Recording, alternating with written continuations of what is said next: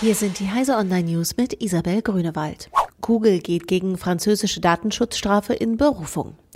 Google legt Widerspruch gegen die Datenschutzstrafe von 50 Millionen Euro in Frankreich ein.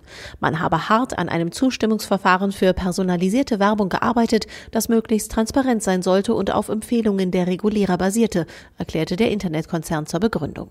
Die französische Datenschutzbehörde hatte am Montag eine Verletzung der Datenschutzgrundverordnung festgestellt und die Millionenstrafe verhängt. Klimaforscher macht sich enorme Sorgen wegen Kohlekommission.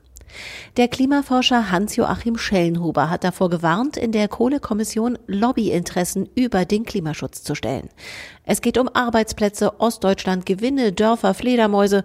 Das alles sei wichtig, aber bedroht sei aus seiner Sicht unser aller gemeinsames Interesse, nämlich die Zukunft der Zivilisation, sagte der Direktor Emeritus des Potsdam Instituts für Klimafolgenforschung. Darum müsse die Kohleverstromung spätestens 2030 beendet werden. Schellenhuber ist eines von 28 Mitgliedern der Kommission, die sich an diesem Freitag auf ein Konzept für den Kohleausstieg einigen könnte. Apple streicht iCar-Projekt zusammen. Apple kommt mit dem Projekt eines eigenen Fahrzeugs nicht weiter voran. Eine Tatsache, die nun auch bei den Personalmanagern des Konzerns angekommen zu sein scheint. 200 Mitarbeiter wurden aus der Abteilung für autonomes Fahren herausgenommen.